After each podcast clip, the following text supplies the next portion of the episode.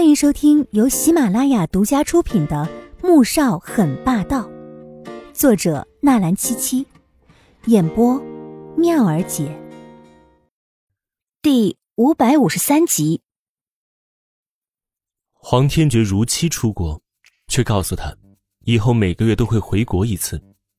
理由十分简单，有专机的人就是如此任性，并且警告他，每天必须自觉跑步。因为总统府会有人替他监视的。自从那次冷饮事件之后，黄天雪毫不怀疑哥哥这话的权威性了，点头如捣蒜。转眼，六年的时间过去，黄天觉看着这小姑娘俏生生的、亭亭玉立的走了过来，只有一个想法，那就是将她绑到床上，狠狠的。哥哥，你怎么这样看着我？怪吓人的。黄天雪听说哥哥回来了，想到今天晚上可以去吃火锅，顿时兴奋的跑回了总统府。可是哥哥那眼神，看着怎么那么吓人呢？好像要把他吃了似的。黄天觉敛去眼中的占有和侵略性，笑得温柔的说道：“呵，我们家阿雪长大了，越来越漂亮了，也可以慢慢开吃了。”嘿，真的吗？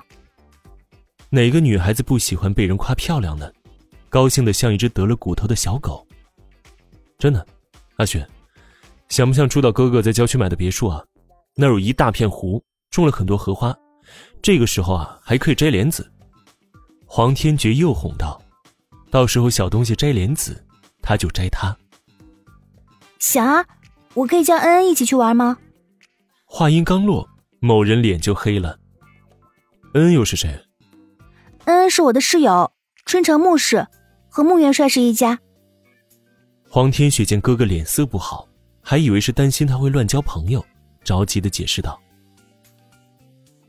恩恩很好的，他和我简直是一见如故，等你见到他也会这么认为的。”黄天觉只是冷冷的回了一句：“不准。”黄天雪的小脸就拉下来了。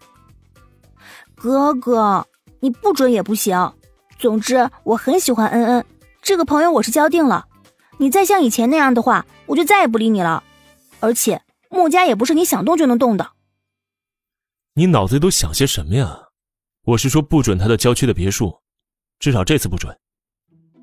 他可是第一次带着小东西去那里，当然是希望可以留下一些美好的回忆。怎么可能会让多余的人出现破坏他策划了六年的事情呢？黄天雪见自己误会哥哥了，觉得很不好意思，立即讨好一般走过去，抱住某人的手臂，小脸还蹭了蹭。那我们就这么说定了啊！不过下次我还能多叫几个同学一起去玩吗？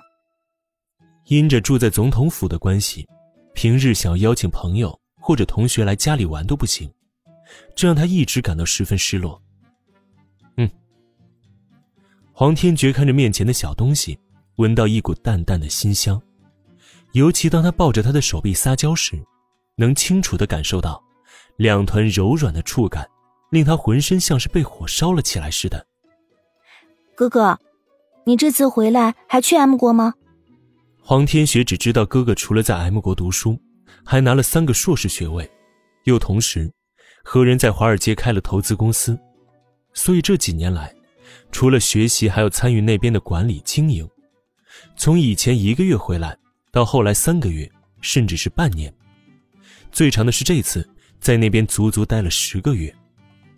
以至于平时巴不得他多待些时日再回来的黄天雪，也生出了不少思念。黄天觉看着他小脸期待的样子，不知道他是盼着自己去 M 国，还是盼着他在国内，心里很复杂，面上。却是淡淡的吐出两个字：“怎么了？”你这次好久才回来，能不能在国内多待几天再过去？下次大概要什么时候才能回啊？黄天雪并不掩饰自己的想念和不舍，对他来说，哥哥就是他的亲哥哥。黄天觉心中一阵狂喜，面上却是半分不显。这次回来以后，应该很少去那边了。真的吗？嘿，那太好了！黄天雪高兴的笑了起来。黄天觉勾唇，以前是因为这小东西没长大，怕自己把持不住，所以才会集中精力将心思全都放在学习和事业上。而现在，已经满了十八岁了，他也可以开始行动了。那我们什么时候搬到别墅去住？黄天雪已经迫不及待的想去新家看看了。现在就去。黄天觉看着他迫切的小脸嘴角泛起了一丝笑意，却怎么看，怎么怪异。黄天雪立即准备上楼收拾东西，却被他拉住了。不必了，那儿都准备好了。两人说走就走，别墅是在国都的郊区，开车上了环线，四十分钟就到了。是一块早就开发了好几年的高级别墅。